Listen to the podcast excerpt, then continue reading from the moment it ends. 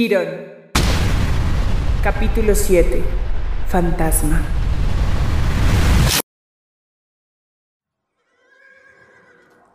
Fue un domingo en la tarde, el 24 de septiembre de 1978, mientras Fantasma, que llevaba meses sin ver la luz del sol, relinchaba desesperado y asomaba su hocico por una pequeña ventana de la caballeriza número 8, Quirón caminaba hacia un automático sin saber que lo que estaba a punto de pasar iba a cambiar su vida y la de tantos otros para siempre. Norte de Bogotá, septiembre de 1978. Llevo tres años en esta ciudad y todavía no me acostumbro al clima. Al mediodía llovió a cántaros y ahora mira. ¿Cómo seguís de la pierna? Me duele, pero estoy bien. Toma, dejé un auto a la vuelta. ¿Podés manejar? Sí. Está bárbaro. Seguime. Es esta camioneta. Arturo, esa Ford, ¿eh? ¿de dónde la sacó? Oh, está linda, ¿verdad? Por Dios, ¿qué modelo es? 77. Está casi nueva. Anda, subite. Probala. ¿Para dónde vamos? Paciencia.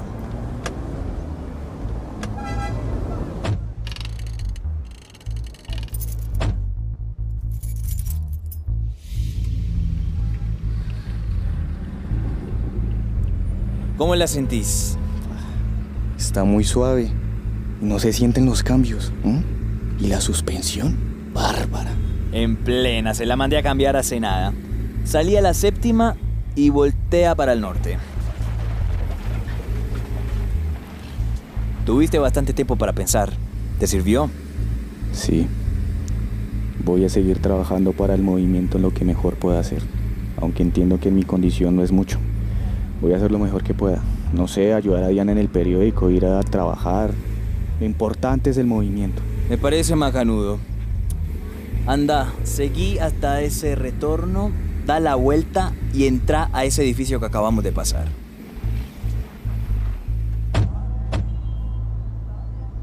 ¿Dónde estamos? Seguime. Arquitecto, qué navezota, no se la había visto. ¿Y eso? ¿Qué hace usted por acá a estas horas? Necesito subir con el ingeniero a la terraza. Claro, arquitecto, como usted diga, sigan. Pero eso sí, por aquí no hay nadie. No importa. Vamos a tomar unas medidas. ¿No es cierto, ingeniero Martínez? Seguime la corriente. Ah, sí, sí, claro, claro, no nos demoramos nada. Si se les ofrece algo, me avisa. Nada, ponele cuidado al carro, Manolo, que no se lo lleven. Claro, claro, arquitecto, con mucho gusto. El celador abrió un candado y ambos subieron por las escaleras de un edificio de 10 pisos que estaba en construcción. Cuando llegaron a la terraza, Arturo se acodó en una baranda que daba hacia el oriente de la ciudad. El viento soplaba. De una maleta sacó un termo, colocó la hierba en el mate y lo cebó en silencio.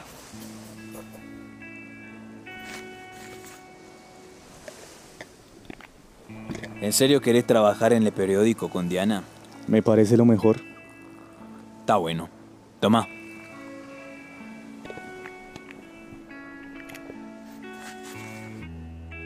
Todos los días, más o menos a esta hora antes de entrar a las celdas, el Pepe, el Bebe, el ñato y yo nos tomábamos el último mate de la tarde juntos.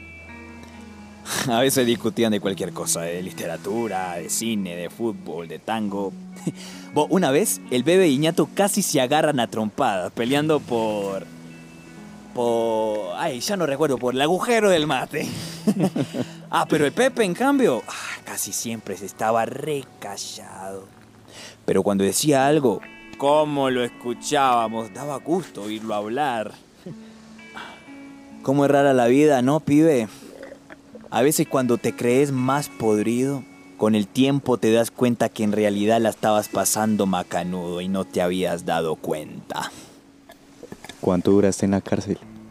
Dos años. Me agarraron los milicos intentando robarnos un banco. Yo fui a dar a Punta Carreta, pero a Carlitos, a Carlitos lo mataron. Dos tiros. Uno le entró en la garganta y el otro en un pulmón. Ya me había subido al auto, pero entonces me di cuenta, volví a ayudarlo y ahí me cayeron. Se me murió en los brazos. ¿Lo que hicieron después? Como se escaparon de esa cárcel, les dio la vuelta. Uy, sí, en plena. Pero no te creas, casi, casi nos agarran la noche antes. El pibe que tenía que repartirnos por Montevideo se accidentó en una moto. Pensamos que lo habían agarrado. ¿Cuántos salieron del túnel? 111. 106 tupas y 5 presos que estaban ahí con nosotros. Casi les desocupan la cárcel. Échale un poco más de agua. Mira que hace un mes estuve acá mismo con Bateman. ¿Con Bateman? ¿Cómo es? No lo conozco. Oh, está loco. Pero entiende este país como ningún otro. ¿Vos sabés qué es eso que se ve allá al frente? El Cantón Norte, la Escuela de Caballería. Hace una semana le propuse a Bateman que nos robáramos un camión con armas del ejército. ¿En serio, Arturo? ¿Y qué te dijo? Le pareció bárbaro. Todos estamos de acuerdo que necesitamos armas, pero después nos dimos cuenta que era imposible hacerlo sin matar a unos varios soldados. Y ya está, vos sabés, necesitamos las armas, sí, pero más necesitamos al pueblo. Porque sin pueblo no hay revolución, pibe. Pero entonces se quedó mirándome y me dijo, ¿y de dónde sale ese camión? ¿Vos sabés de dónde salen esos camiones? ¿Del CAN? No, pibe. Fíjate en ese almacén que se ve cerca de esa reja. ¿Cuál? Diagonal a la garita de los vigías, ¿lo ves? Ah, el de las tejas azules. ¿Vos también la ves azules? Sí. Sí, ¿por qué? Vos yo la veo grises. Pero Bateman también la ve azules. Y, bah, dijo que visto de lejos el almacén parecía una ballena azul. Toma, ponele más agua. Ahora, ¿te fijas aquella casa de puertas blancas, la que queda al frente de la garita? Sí. ¿La ves? Ujú. ¿Qué distancia crees que hay entre la ballena azul y esa casa? No sé, 50 metros por ahí. 67. Espera. Ahora, ¿vos sabés cuánto medía el túnel por donde nos escapamos de la cárcel de Punta Carretas en Montevideo? Espera, espera, espera. ¿Qué me estás tratando de decir? 40 metros y lo hicimos en un mes. No, no, no, no, no, no, Arturo. no. Tú me estás tomando el pelo, ¿verdad? ¿Vos qué crees? Espera. Tú me estás diciendo hacer un túnel desde esa casa hasta el almacén. Tal cual. Arturo. Arturo, eso no puede ser. Eso es imposible. No, imposible no es nada, Quirón. Difícil. Boh, la idea fue debate, man. Ya te dije que está loco. ¿Y, ¿y cuántas armas son? ¿Cinco mil? Pueda que más. Eso es... Eso es lo que se necesita para seguir el consejo del general Vega. ¿Lo escuchaste, no? Todo ciudadano debe armarse como pueda. Ya está. Vamos a seguir sus órdenes al pie de la letra. Pero hay un problema. Tenemos que sacarlas antes de que se termine el año, porque las van a llevar para otro lado. ¿Por qué me estás diciendo todo eso? No deberías. Te lo vuelvo a preguntar. ¿Vos de verdad querés trabajar en el periódico con Diana? Porque Bateman me pidió que consiguiera un conductor de mi entera confianza. Alguien que entre a los compañeros, saque la tierra. Que sea el contacto de quienes estén en la casa con el mundo exterior. Pero... Pero Diana, No, Quirón. Solo vos. Ni siquiera se lo puede mencionar. Es re peligroso. Y escúchame, si entras, tenés que saber que nos estamos metiendo en la boca del lobo. Nunca nadie ha hecho algo así, las cosas se pueden poner muy feas, ¿lo entendés? claro que sí. ¿Qué decís? ¿Querés entrar? Arturo, yo... Yo... Yo no me merezco... No, no, no. Lo sé, pibe. Has cometido errores, como todos. Pero tenés un alma noble y sé que luchás porque crees en un cambio. Pero no te puedo engañar, Quirón. Tienes que saber que después de esto las cosas no volverán a ser iguales. Y quisiera decirte que vamos a estar bien, pero no puedo. Solo puedo decirte que si vos luchás a mi lado, yo lucharé al lado tuyo. Arturo, gracias. en No, no, no, no, no, no me agradezcas nada. Mira tu pierna. Te ganaste con sangre el derecho a ser parte de esta historia. Entonces, ¿estás adentro? Sí, claro que sí. Ya está. Entonces toma la llave de la camioneta. Termina de adaptarla para que puedas sacar la tierra en ella. Al día tendrás que hacer dos viajes entre cada cambio de guardia, ¿entendiste? Dime que esto no es una broma. No, Quirón, no es una broma. Vamos a escribir la historia. Y pensar que el general Vega y todos sus oficiales deben estar tomándose algún whisky sin sospechar lo que les espera. Paz de Río, Boyacá, días después. Chicamocha, transmitiendo el viernes 29 de septiembre de 1978 a las 10 de la mañana en punto, por los 730 de la amplitud modulada, desde Paz del Río para todos los habitantes del Valle del Río Chicamocha en Boyacá y Santander. Y seguimos ahora con otro éxito de un hijo de estas hermosas tierras, de Boyacá para el mundo, Jorge Velosa y los carrangueros de Ráquira, con la lora proletaria que suene así. Una vez vi de una lora y esta lora me decía, todavía lo siguen jodiendo y yo le dije que todavía una vez vi de una lora puerca vida. ¿Dónde quedó si yo la dejé "Todavía lo acá? Eche payasa, H, que me está haciendo tarde, "A toda carajo. lora me dijo, "Pa' que Ay, Dios mío. joder". Pero si yo la había dejado aquí. Hortensia. ¡Hortensia! ¿usted no me ha visto la pica por ahí que no la hallo? ¿Yo qué voy a saber? ¿Por dónde la dejó? Ayer tarde cuando llegué del aljibe, ahí la dejé junto al pollo. Pues ahí debe estar. No le digo que no está. Ah, yo no sé. ¿Acaso yo para qué le iba a agarrar la pica? Ah, puerca vida. No puede uno dejar nada por ahí porque no le digo. Que no moleste a Sabache, que ahorita no tengo tiempo. Y a todas estas, ¿usted para dónde piensa largarse ahora? Voy a ayudarle a Ramón en la mina, que como que se topó un manto de carbón. Hmm, un manto de carbón. hmm. ¿Y cuándo vuelve? Eso, usted se va a demorar por allá quién sabe cuánto.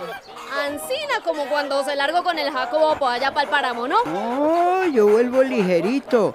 No se afane. No se afane, no se afane. Yo no sé, Gerardo. No me vaya a sacar la piedra que ya quedamos programados para hacer la confirmación el otro mes. Ay, Hortensia. Yo ya le dije que eso para qué nos vamos a confirmar a estas horas de la vida. ¿Cómo que pa' qué? Pues pa' que al fin el cura nos case. ¿O es que usted quiere vivir en pecado toda la vida? Pues no, pero... Pero nada. Y eso sí, Gerardo, queda advertido. Ay, de usted donde me entere que se puso a hartar por allá con el Ramón. Porque mire ese buche que le salió por andar chupando cebada germentada. Usted sí, mejor dicho... Y que- haga el favor, antes de irse le echa el maíz a las gallinas. Ay, jue puerca vida, ¿también?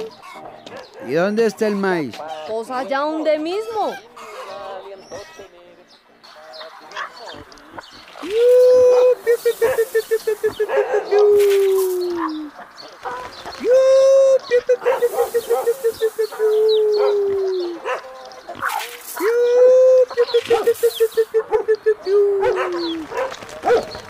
Que no, azabache, que me espantan las gallinas. ¿Qué cosa con usted, carajo? Allá. Cuando terminó de regar el maíz en el patio de piedra, Gerardo se acercó a la cocina para despedirse, pero Hortensia ya no estaba. Se acomodó sus mejores alpargatas, se terció un costal lleno de ropa y herramienta y comenzó a caminar entre las piedras y el pasto crecido, buscando el camino real que pasaba cerca de su parcela. No me lo puedo llevar por allá. Toca que se quede en la casa y le ayude a Hortensia a cuidar las gallinas. Eche, allá. Caminó poco más de una hora hasta que llegó a un puente de acero que cruzaba el río Chicamocha, entre dos montañas empinadas. Sobre su cabeza pasaban las góndolas llenas de carbón que iban de las minas de acerías Paz del Río a los hornos de Belencito, que siempre estaban encendidos. Cuando llegó al puente vio una camioneta roja con franjas blancas, placas de Bogotá, y un hombre joven que contemplaba las aguas turbias del río bajo el puente de acero. Tal como se lo había dicho el comandante Bateman, el hombre llevaba un sombrero de fibra negra, una camisa azul clara, una valletilla amarrada al cuello y un bastón en la mano. Ando buscando a Belén. Uy, su merced. ¿Y dónde dejó los otros dos reyes magos? Se quedaron en Santa Rosa tomando guarapo. Ah, vergajos. Mucho gusto. No, no, no, compañero, tranquilo. No me diga su nombre, son las reglas. Como mande su merced, pero... Entonces, ¿cómo le digo? Dígame Quirón no más. Mm, ¿Y a usted cómo le ponemos? Porque toca ponerle un nombre, compañero. A ver, ¿qué sería bueno? Oiga, pues, hasta así. Dígame azabache. ¿Como el perro? Pues sí, que hijo de madre. Ese animal es más entendido que un berriondo. Azabache entonces. No le dijo a nadie para dónde iba, ¿no? Pero ¿cómo? Si yo tampoco sé. Ancina como me mandó el comandante Bateman, Ancina hice. Venga y guardamos esas cosas en la camioneta.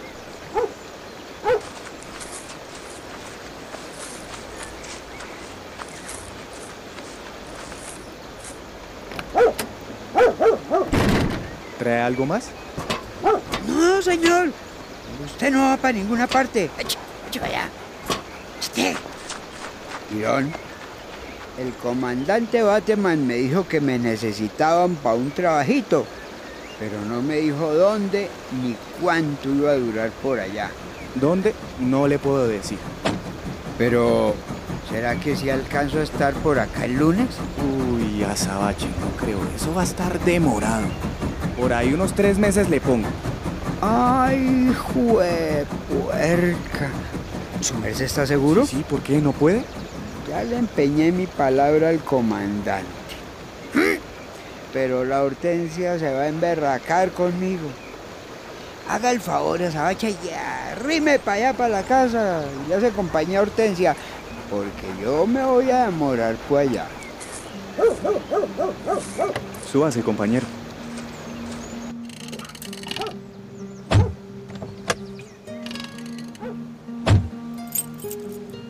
Oiga, esta camioneta está mucho lo bonita. Gracias. Ahí la tiene a la orden. Compañero Azabache, necesito que se ponga esta venda en los ojos. Es por seguridad de todos, usted sabe. Eh, sí, señor.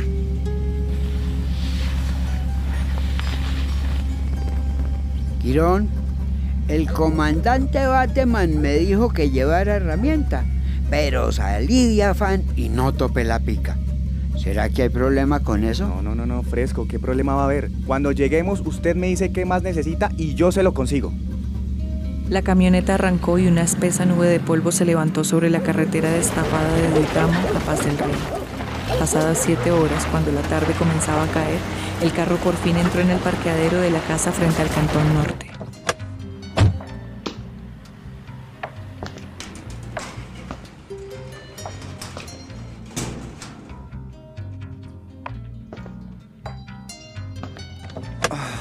Listo, Azabache, llegamos. Ya puede quitarse la capucha, descanse un momento y ahorita le muestro la parte de la cocina donde va a quedar el boquete del túnel.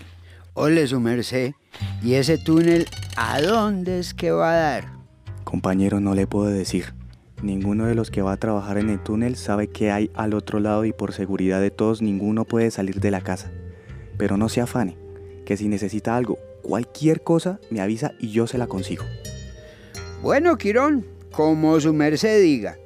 Qué pena, y un bañito que me haga el favor de prestarme. Claro. Venga, le muestro dónde queda, cuál va a ser su pieza y de paso me cuenta qué más necesita. Zoológico de Santa Cruz, San Antonio de Tequendama, domingo 20 de marzo de 1988, 10 años después. Se asomó entre la rama más alta y lo vio. No le quitó los ojos de encima ni un momento. Estiró su cola cuán larga era y comenzó a bajar muy lentamente, sin hacer ruido para no ponerlo sobre aviso. ¿Qué pasó? Mire, no se ha dado cuenta.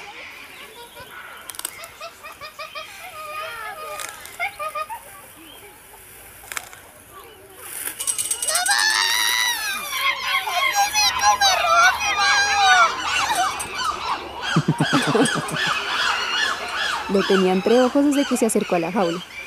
Nico ladrón. Mire con qué gusto se come ese helado. Se lo merece. Hay que reconocerle que fue un golpe limpio. ¿Ya había venido?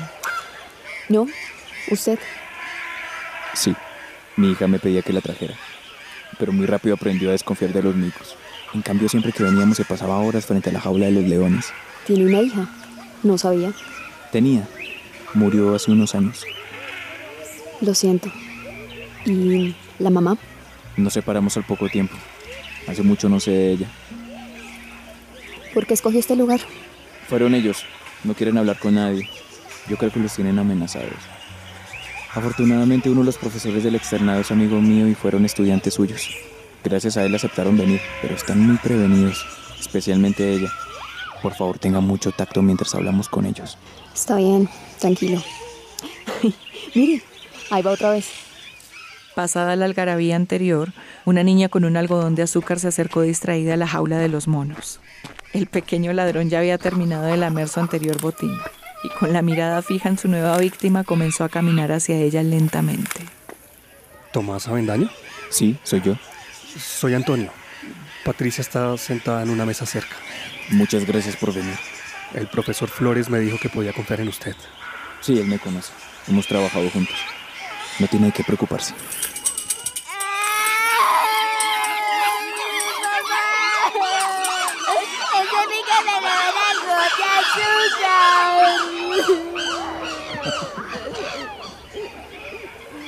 Mientras en la jaula los monos tití se repartían el algodón de azúcar, comenzamos a caminar. Al lado y lado se veían los animales adormilados a la sombra, intentando esconderse de los rayos del sol de mediodía. Al poco tiempo nos acercamos a una mesa de madera. Ahí estaba ella. Cuando nos sintió llegar apenas se levantó la mirada. Patricia, son ellos. Muchas gracias por aceptar vernos. Sabemos que no es fácil para usted hablar de lo que... ¿Qué quieren? Escucharlos. Las personas no escuchan. O solo escuchan lo que quieren o lo que les conviene escuchar. ¿Qué quieren saber? ¿Puedo usar una grabadora para registrar esta conversación? No, no puede. Ah, está bien. Les presento. Ella es una colega. Juntos estamos investigando lo que pasó ese 6 y 7 de noviembre. Mucho gusto. Por favor, ¿qué es lo que quieren? Hace unos días escuchamos unas grabaciones del ejército durante la retoma del palacio. En un momento hablan de dos personas que salieron custodiadas por militares. Dan la orden de hacerles unas pruebas. Pensamos que pudieran ser estudiantes del externado y preguntando finalmente dimos con ustedes. No sé si somos nosotros de quienes hablan en esas grabaciones, pero sí nos... nos... nos llevaron. ¿Por qué? Creyeron que éramos guerrilleros. Disculpe, ¿a dónde? ¿Cómo? ¿A dónde los llevaron? A... a interrogarnos. ¿Por qué? No sé. No creían que fuéramos estudiantes. Incluso nos preguntaban que dónde nos habíamos cambiado. ¿Cambiado? Sí, sí, la ropa. Que dónde habíamos dejado la ropa de guerrilleros. Que a quién le habíamos robado lo que llevábamos puesto. ¿A qué hora salieron del palacio? Hacia las cuatro, creo. ¿Y cómo salieron? Cuando todo empezó, corrimos al segundo piso. Dos. dos guerrilleros que nos alcanzaron a ver comenzaron a dispararnos. Por eso nos escondimos en un armario del aseo. Ahí estuvimos varias horas. Sonaban disparos, explosiones. Y en un momento escuchamos que habían soldados cerca. Los llamamos y nos ayudaron a salir de ahí. ¿Y al salir, a dónde los llevaron? A la casa del florero. ¿Y entonces qué pasó? Nos dejaron en el segundo piso. Nos pusieron de cuclillas frente a una pared. Comenzaron a golpearnos, interrogarnos, a decir que éramos guerrilleros. ¿Les dijeron por qué los confundieron? Mientras salíamos del palacio alguien dijo que éramos especiales. ¿Quién? No sé. No pude verlo. Me agarraron por el cuello y me llevaron casi a rastras. A Patricia. A mí me llevaban del cabello y me apuntaban en la cabeza. El tipo que iba detrás mío me decía, corra, corra perra hijo de puta, corra para poder dispararle. Por la tarde, cuando nos sacaron de ahí, escuchamos decir a uno de los que estaba a cargo, me los llevan, me los trabajan, y cada dos horas me dan informes. Y eso fue lo que hicieron.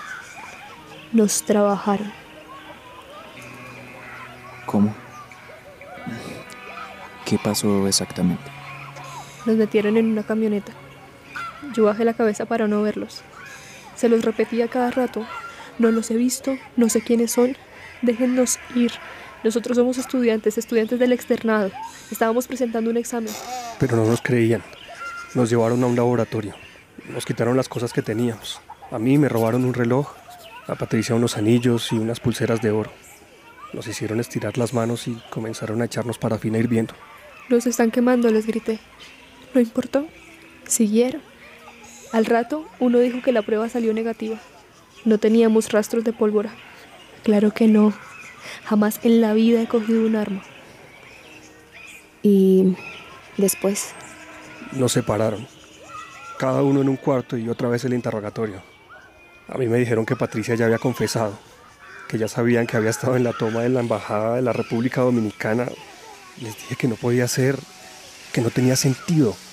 Cuando eso pasó, yo ni siquiera había terminado el colegio. Entonces volvieron a ensañarse. Me agarraron a golpes en la espalda, en el estómago, los, los testículos. Por la noche me pusieron unas esposas y me amarraron a un catre. A Patricia se la llevaron. Yo pensé que nunca la iba a volver a ver. ¿para dónde se la llevaron? Tenía que ser fuera de Bogotá. Hacía mucho frío. Iba vendada. Llevaba la ropa mojada, rasgada, oliendo a... Me había orinado encima. Les pedí que me dejaran entrar a un baño. No me dejaron. Los tacones de los zapatos se me rompieron. Me hicieron subir. Hicieron subir así, por una escalera empinada, pero yo no veía nada. Me caí varias veces. Tenía las piernas vueltas nada. Me dolían mucho. Me dio mucha rabia y les grité, por lo menos díganme dónde están los putos escalones. Se rieron. Tranquila, tranquila, perra y puta. Ya vamos a llegar. Te vamos a meter un tiro. Te vamos a quitar la ropa. Y te vamos a tirar a un caño para que te coman los chulos. Después me subieron a una... Era como un picacho. Me quitaron la venda, estaba, estaba muy oscuro. No había luna. Habla, hijo de puta. Tu amigo ya confesó. Yo no sé nada. Les decía, yo no sé nada, se los juro. Tenía que presentar un examen, nada más. Y me pegaron otra vez. Me fui de cara contra el piso. Casi no podía respirar. Confiese, malparida. ¿Quiénes más son guerrilleros? Hable, hable o se muere, perra y puta. Y me daban patadas con la punta de las botas en todo el cuerpo. Y yo les decía que se estaban equivocando, que era un error, que era un estudiante del externado, nada más. Pero no, no, no escuchaban. Pero, ¿cómo lograron salir? Vivos. Sí. Cuando me esposaron al catre, dejaron a un soldado cuidándome. Era un muchacho joven, creo que era paisa. Yo comencé a decirle que me ayudara. Yo no soy guerrillero. Mi papá fue magistrado en la costa, llámelo, averigüe. Al principio no me creyó, pero creo que me vio tan mal que después de un rato se acercó, me dio agua. Yo le rogué, le rogué que avisara a mi familia. Él no quería, estaba asustado. Me van a matar y yo no he hecho nada, se lo juro. Yo no puedo hacer nada, yo no puedo ayudarlo, me dijo. Por favor, le imploré llorando. Si usted no me ayuda, me van a matar acá. Y yo no he hecho nada. Al fin se quedó mirándome y sacó un papel y un esfero. Me dijo que anotara el número de teléfono. Al poco tiempo cambiaron de guardia. Yo creo que ese muchacho nos salvó. Por la madrugada llegó un capitán o algo así. Me quitó las esposas, me llevó a otro cuarto. Ahí estaba Patricia. Cuando la vi, casi no la reconozco. Estaba ensangrentada, llena de barro. Yo creo que me vio igual. Nos trajeron un agua de panela caliente. Muchachos, qué pena. Cometimos un error. Disculpe. Eso dijo el hijo de puta. Pero acá no pasó nada. Acuérdense, que se van a ir para sus casas, pero acá no pasó nada. Si les preguntan, acá no pasó nada. Dios mío. Ese soldado que les ayudó, ¿saben algo más de él? Cuando me dio el agua le vi la insignia. El apellido. Sarmiento. Decía Sarmiento. ¿Cómo era? ¿Le vio la cara? No, no sé. Yo no quiero meter a nadie en problemas. No, no, no, no está bien. No está bien, tranquilo. Yo creo que ya, ya es suficiente. No, espere. Disculpen. Solo... Solo una última cosa. Cuando estaban en el palacio, vieron un hombre joven, 27 años más o menos. Le faltaba un dedo en la mano derecha. Debió haber entrado por el parqueadero. Era... Era uno de los guerrilleros. ¿Por qué la pregunta? También está desaparecido. Ojalá esté muerto, ¿Por qué dice eso? porque intentó matarnos. Fue el que nos disparó cuando empezó la toma. Estábamos en la cafetería. Sonaron unas explosiones y unos disparos. Una mujer vestida de desastre entró gritando. Esto es una toma. Nos mandó a tirarnos al piso. Detrás de ella apareció un hombre. Tenía un fusil. Pero lo sostenía raro. Ahí me di cuenta. Sí. Le faltaba un dedo. ¿Por qué les disparó? Porque sí. Porque cuando ellos entraron a la cafetería yo tomé a Patricia de la mano y salimos corriendo. Entonces el tipo comenzó a gritarnos. Quietos ahí, malparidos. No hicimos caso. Estábamos asustados. El tipo nos disparó. Nosotros corrimos, pero ¿Pero qué? había una señora en la puerta. Yo no sé. Se. Se quedó como petrificada. Esa- estaba asustada. Pero. Pero no corrió. Los tiros le dieron en el pecho. Y cuando dimos la vuelta para subir la escalera, estaba tirada en el piso. Entonces. Entonces el tipo se le acercó y la remató. Tres tiros en la cabeza. Eso no es cierto. Lo vimos. La señora le suplicó que no lo hiciera y no le importó. Le disparó. Cuando nos vio subiendo por la escalera, volvió a dispararnos. Nos metimos en el armario ese. Entonces sonó una explosión. Y yo creo que por eso no nos siguió. Por la tarde, cuando el ejército llegó cerca de donde estábamos, volvimos a verlo. Estaba en un descanso de la escalera que iba al tercer piso. El tipo estaba como un loco. Un hombre mayor, yo creo que era un magistrado. Salió de una oficina incendiada. Ay. Llevaba una tela en la mano. Iba pidiendo ayuda. El tipo lo vio y le descargó una ráfaga. Es verdad. Sofía. No, Ahí fue cuando escuchamos a los soldados cerca. Comenzamos a gritar y corrimos hacia ellos en el primer piso. Cuando nos vio, volvió a dispararnos. y después. ¿Supieron qué pasó con él? Tuvo que haber subido al cuarto piso, porque el ejército rápido recuperó esa parte del palacio. Ojalá también le hayan disparado en la cara como él lo hizo. Usted. Ustedes. debe- debieron ver. No. No puede ser cierto. Miguel no haría algo así. ¿Miguel? ¿Cómo sabe su nombre? Eh, Es, es parte de la investigación que, que estamos haciendo. Era mi hermano mayor. Y no haría lo que ustedes acaban de decir. ¿Qué? ¿Quiénes son ustedes? ¿Qué más quieren? ¿No fue suficiente? ¿Qué quieren ahora? Nada, solo queremos saber qué, qué- qué pasó, entender qué pasó. Pasó que casi nos matan. Pasó que después de eso llevo dos años sin poder dormir tranquila. Pasó que yo era una mujer alegre y ahora míreme. Míreme. Mi hermano no, no pudo. No. Su hermano y los demás guerrilleros entraron disparándole a personas desarmadas, matando a gente inocente. Si no se hubieran tomado el palacio, nada de esto nos hubiera pasado. Miguel no era así. Sofía, Era por un favor. asesino, igual o peor que esos putos militares que nos querían matar. Quién sabe si ustedes no sean iguales a todos ellos. Patricia, por favor, no diga eso.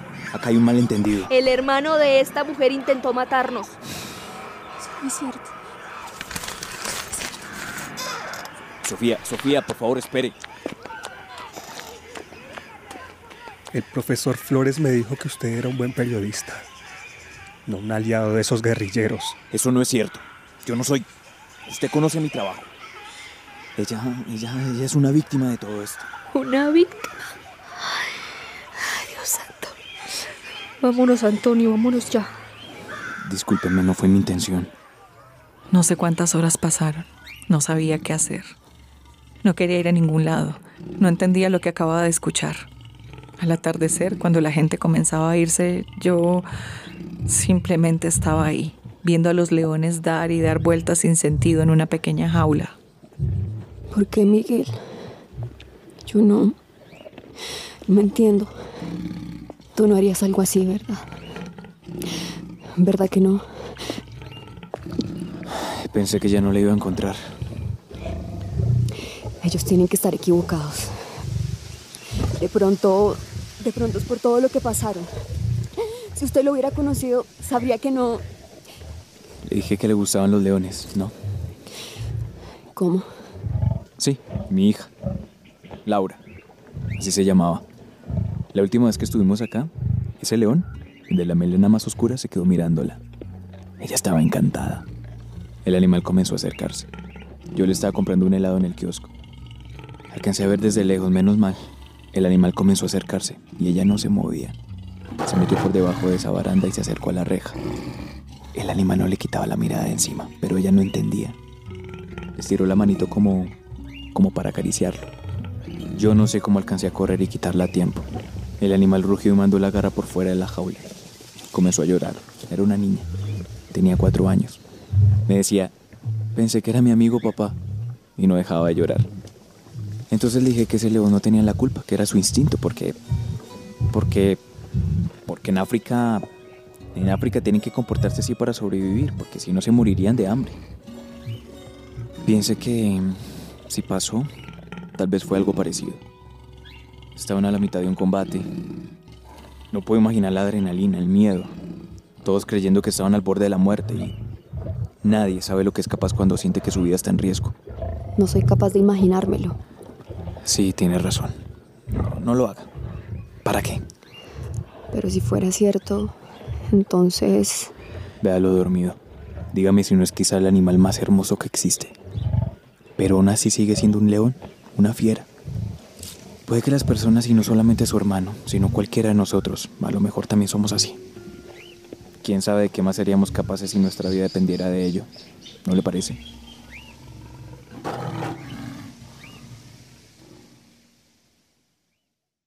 Nororiente de Bogotá, octubre de 1978, 10 años atrás.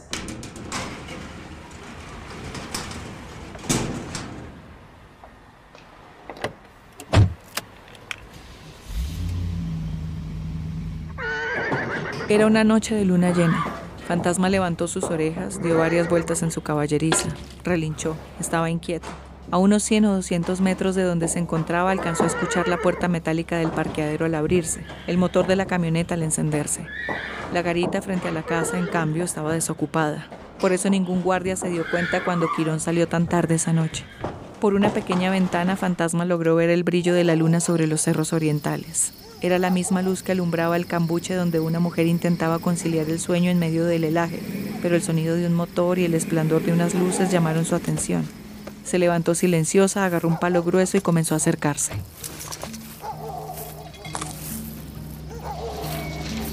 ¡Quieto, Garbimba! ¿Qué? ¡Quieto!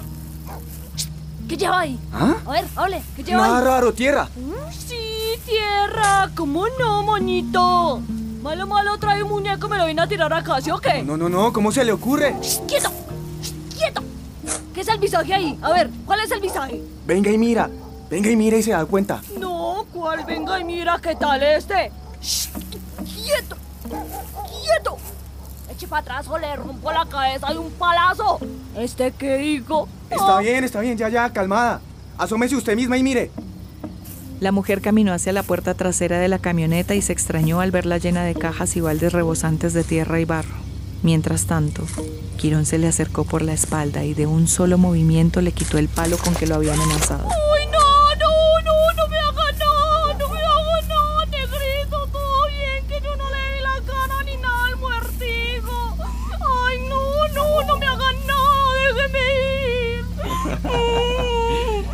No le voy a hacer nada, fresca. ¡Ay, no, no sea así! ¡No sea así, negrito! Yo no le he hecho nada a nadie. Yo soy muy jovencita para morir. Mire, no me vaya a matar. ¿Pero cuál matar? ¿Qué le pasa? ¿Está loca?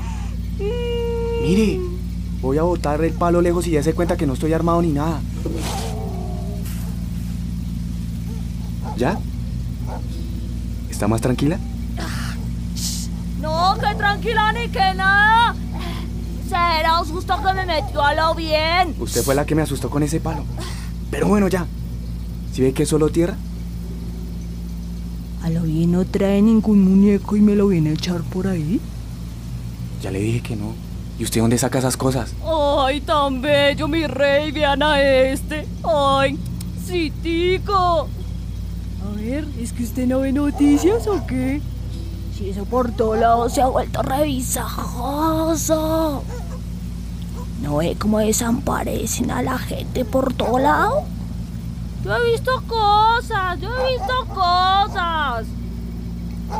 ¿Cómo así? ¿Qué cosas? Ay, nada, nada, nada. Más bien cuenta a ver. ¿Usted por qué anda botando esa mano de tierra a estas horas, ah? Eso se me hace muy sospechoso. Mi mujer. Sí, ¿cómo así que su mujer? Cuente, cuente, cuente. Desde muche. Pues sí, que a mi mujer se le dio por hacer un jardín en el patio de la casa. Oh, ¿en serio? Entonces me mandó a sacar toda la tierra y llenarlo de tierra negra. Y pues como todo el día estoy en la oficina, me toca hacer eso por la noche. Ay, no jodas. ¿A lo bien? Que sí, ya le dije. Ay, oiga, pero con todo respetico, pero usted sí es muy huevón. ¿Ah? Pues sí. ¿Usted cree que yo me pongo en esas porque una vieja cacreca se le dio por ser jardinera? No, ni por el chiras. ¿Por qué más bien no me ayuda a bajar esas canecas? Ay, no, hermanito, eso se ve muy pesadito, no. Hágale, ayúdame y le doy cinco pesos, ahí está. ¿Cinco pesos? Uy, qué man tan chichipato lo bien suerte es que le digo. Bueno, siete. Diez. Que siete, dije, no tengo más. Ay, hágale negrito, diez nomás, mira así, mire que yo voy en un capuchito Ay, ¿sabe qué? No haga nada. Quite de ahí que yo puedo solo. Ay, bueno, bueno, tampoco se me ponga tan arisco. Shh, hágale a ver. Agarre entonces y ayúdeme con esta que es la más pesada. Uy, espere, espere. Uy, uy, qué pena. Ese jardincito está como grande, ¿no?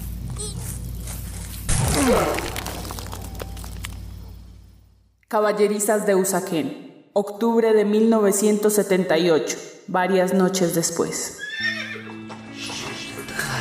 Calmate. Calmate, sos un buen animal. No es culpa tuya. Así es la vida. A veces nos toca hacer lo que no queremos, lo que no nos gusta. Pero ya está. Yo no te juzgo ni te guardo rencor. Porque si pudiera te iba de acá, yo lo sé. Pero ni vos ni yo nos vamos a ir de acá. No vivos por lo menos. Pero yo me voy a ir antes y vos te vas a quedar acá. Pero acordate que sos un buen caballo, un caballo bárbaro. No le creas lo que te dice. Sí, sos un buen animal. Mira esos ojos nobles que tenés. Pisas donde te toca, no donde querés, yo lo sé. La maldad es de ellos, no tuya. Yo sé que, no, que vos no querés. Anda, calmate, calmate. Levanta los hocico, levanta los hocico no te sientas mal. Eso es, eso es, mirada franca, franca. Bien lustrosa, blanca, señores. Tranco, tranco, tranco. Cuando empieza a amanecer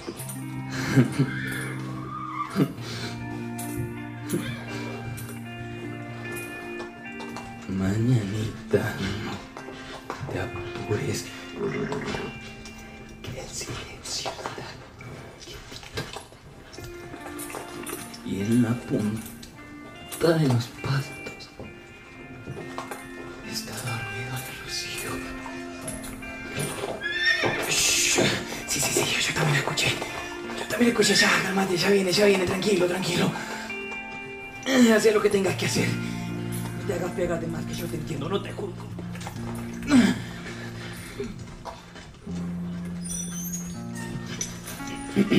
Hijo de la gran puta. Vete de acá. Echa, Arturito, solamente venido a hablar contigo ya. Yo lo sabía, siempre lo supe, boludo de mierda.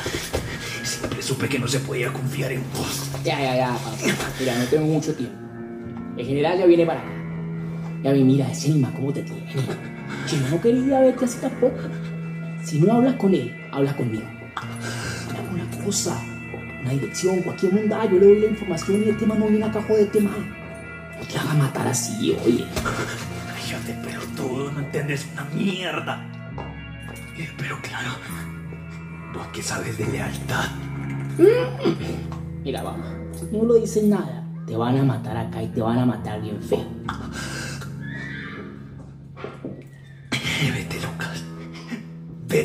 Ojalá por tu bien yo me muera acá. Porque si un día salgo, te juro por mi madre pelotudo de mierda que te mato. Que te van a matar es a ti, papá, si no le dices nada. Vete, hijo de puta, vete de acá. está pasando acá? Mm, Nada, mi general. Este tupa de mierda que te cree la verga a veces, pero no se preocupe que todo está bajo control. Ah, sí. Vamos a ver cuánto le queda de coraje. ¿Tiene sed? Conteste que le estoy hablando. No quiero nada. Dele agua. Levante la cara, tupa. Y vea.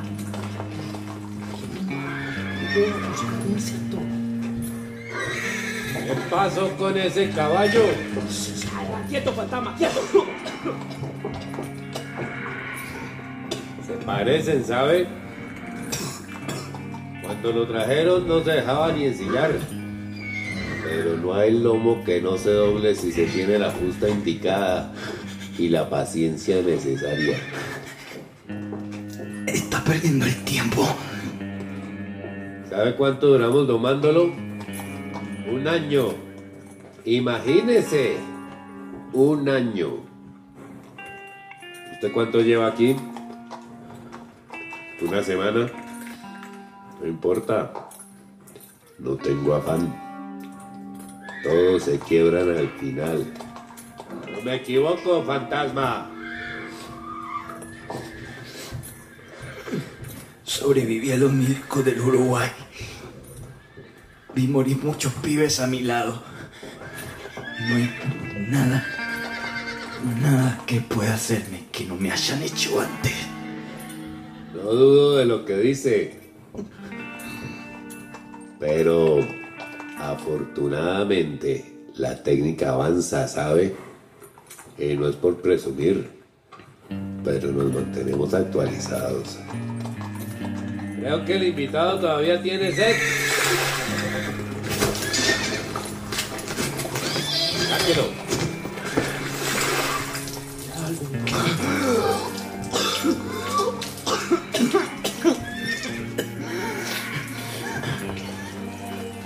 Par de nombres, una dirección, un hilito que jalar, cualquier cosa. A nosotros nos sirve y usted se evita una muerte en exceso dolorosa. Usted decide. Son iguales. ¿Qué dijo? Todos ustedes. No importa de dónde sean, son iguales. Colombianos, uruguayos, argentinos, chilenos. He visto a tantos.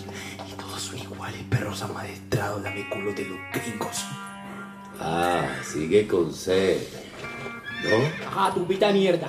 Vamos a ver si después de esto sigue tan hablador.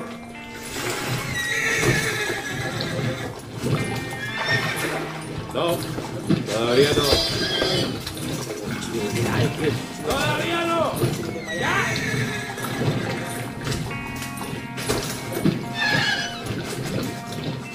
¿No me entendió? Todavía no.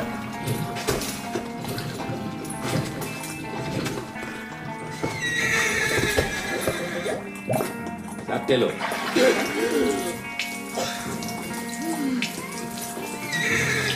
¡Silencio, fantasma! El asunto no es con usted. Acérquelo.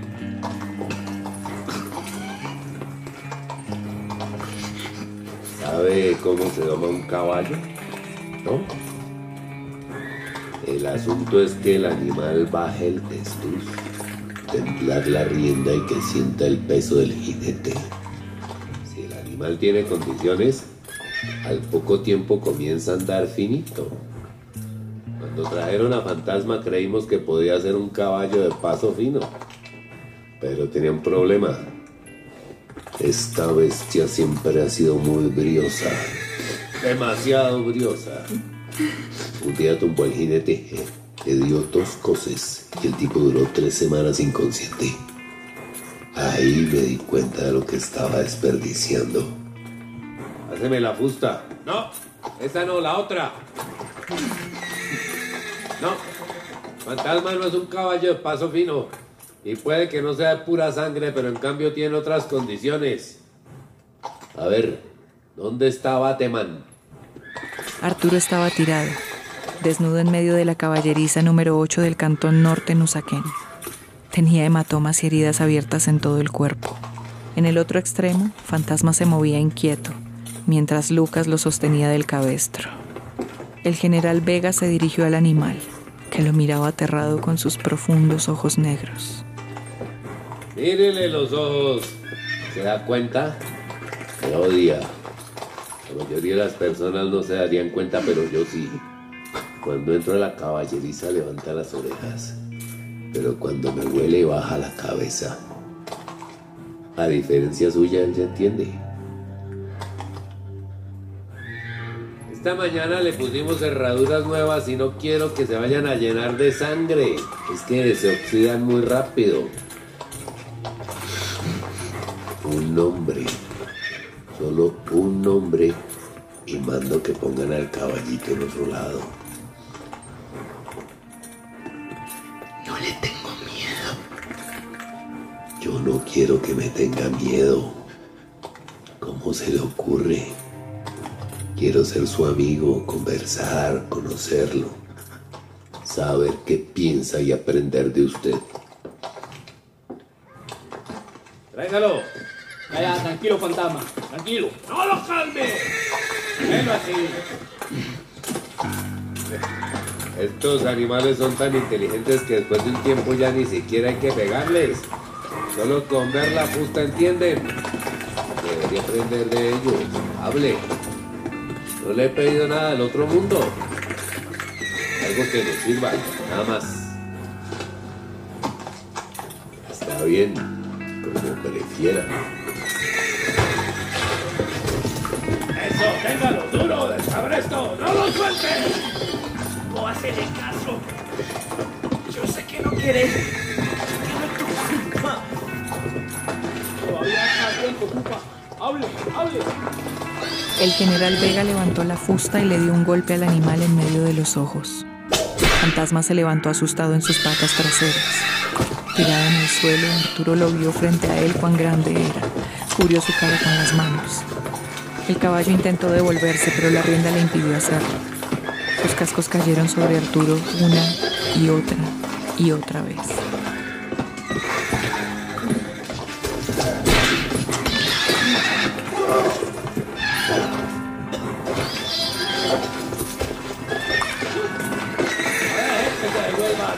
Con fuerza. Un nombre, una dirección. Uno de esos automáticos que llaman, no le pido más, solo un nombre y esto se acaba.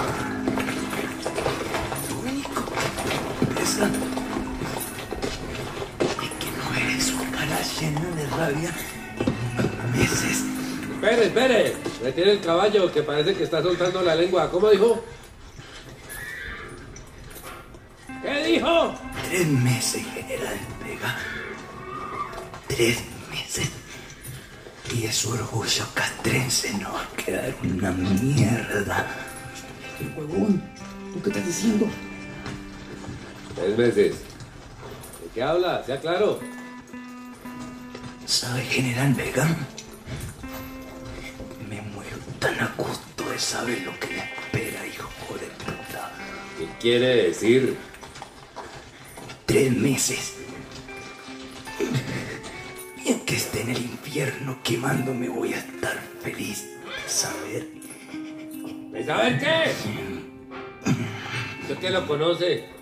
¿De qué está hablando este hijo de puta Tupamaro? No, no, yo no, yo no sé, mi general, yo no sé. ¡Acerca, fantasma! Pero mi general. ¡Que acérquese, hijo de puta caballo! A ver, póngaselo encima. Ahí, encima de la cabeza. Eso, a ver, tumba. Ah, ¿usted cree que estoy jugando? Pues se equivoca. Te lo pregunto una última vez. ¿Tres meses? ¿Qué va a pasar en tres meses? ¿Qué putas van a hacer? Cuando empieza a amanecer y aclarar el horizonte. Ah, sí. ¡Arriba, fantasma! ¡Arriba!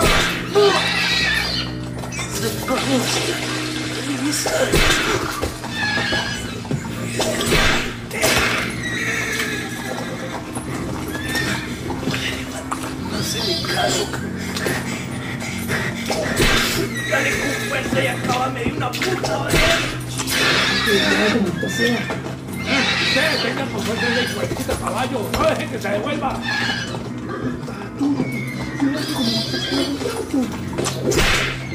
Espere, orítelo. Sí, señor. Respira. Sí, señor. ¿De qué está hablando este Tupamaro? Eh, este. La, la verdad, no sé. Mírelo. Mírelo y grabes en la cabeza esa imagen, Sargento Márquez. Porque si usted no averigua de qué putas estaba hablando este Tupamaro, usted va a terminar igual, ¿me entiende? Sí, sí, sí, señor. ¡Vaya ya mismo! Haga que lo revisen. No vamos a darle el gusto de dejarlo morir así nomás. Sí, sí, señor. El general Vega y Lucas salieron de la caballeriza. Arturo permanecía tirado en el piso. Fantasma se acercó a él.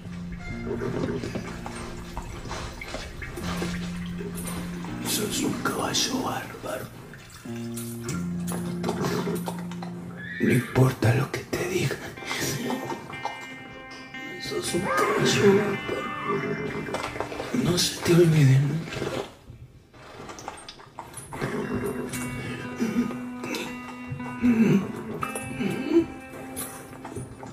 Mañanita no te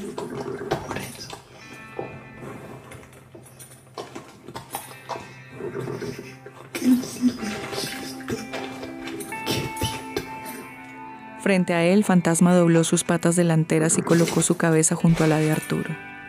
Lamió la sangre que brotaba de sus heridas e intentó hacer que reaccionara.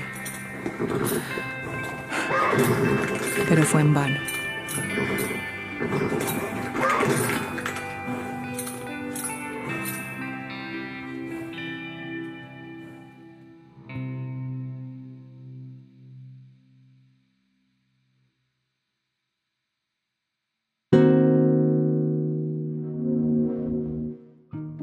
Quirón es una serie de ficción histórica en formato podcast, producida por Teatro Capital, con el apoyo de la Facultad de Artes ASAP de la Universidad Distrital Francisco José de Caldas. Se trata de un relato ficcional enmarcado en un contexto histórico real. De ningún modo pretende ser una reproducción fidedigna de los hechos relatados. En este capítulo contamos con las voces de Cirley Martínez, Cristian Valle, Jonathan Calderón, Santiago Manchego, Fernando Espina, Luisa Fernanda Ave, Jerica Vargas, Angie Ligeia, Lucet Marín, Juan Manuel Conbariza y Fabián Blanco. La grabación de la serie fue realizada en estudio Calle 51. Técnico de grabación y registro, Cristian Gómez. Edición sonora, Michels Manchego. Música, Miguel Casas. Diseño visual, María Fernanda Ospina. Quirón ha sido posible gracias al apoyo, acompañamiento y asesoría de las siguientes personas y entidades, cuyos aportes fueron indispensables para la realización de la serie. Ellas y ellos son Dubian Gallego, María Eugenia Vázquez, Vázquez, Pilar Navarrete, Carlos Uribe, Juana Salgado, Marta Sánchez, Camilo Ramírez, Leonardo Rodríguez, Estefanía Ramírez, Catalina Beltrán, Nicolás Martínez, Mateo Guzmán, Lucía Trentini, Melissa Vargas, Jaime Serrano, Luis Javier Agame, Camila Villalba, Iván Gómez, taller permanente de dramaturgia del Teatro Sala Vargas Tejada y el programa curricular de artes escénicas de la Facultad de Artes ASAP, Universidad Distrital Francisco José de Caldas. En este capítulo se escucharon La Lora Proletaria de Jorge Velosa y los Carrangueros de Ráquira y Cuando empieza a amanecer del Arbanois Carrero en versión de Miguel Casas. Asistencia de dirección, gestión y producción general Natalia Mendoza Castillo y Amaranta Correa Beltrán. Quirón fue escrita y dirigida por Camilo Sastre. Teatro Capital 2021. Encuéntranos en nuestras redes sociales como arroba Teatro Capital.